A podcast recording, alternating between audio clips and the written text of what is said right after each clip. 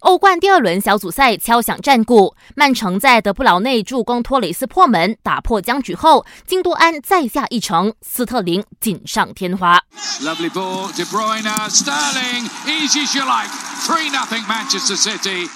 最终，曼城三比零血洗马赛，两战全胜，占据 C 组头名。利物浦也火力全开，二比零完胜丹麦球队中日德兰，占据第一组榜首。其中一名进球功臣若塔打入了红军队史第一万个进球，创造里程碑。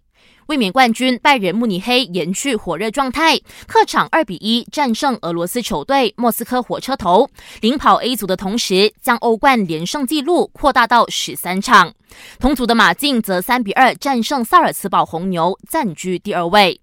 在 D 组作战的皇马则状态平平，在两度落后的情况下，依靠本泽马和卡塞米罗救险，二比二绝平德甲门兴格拉德巴赫，暂时垫底。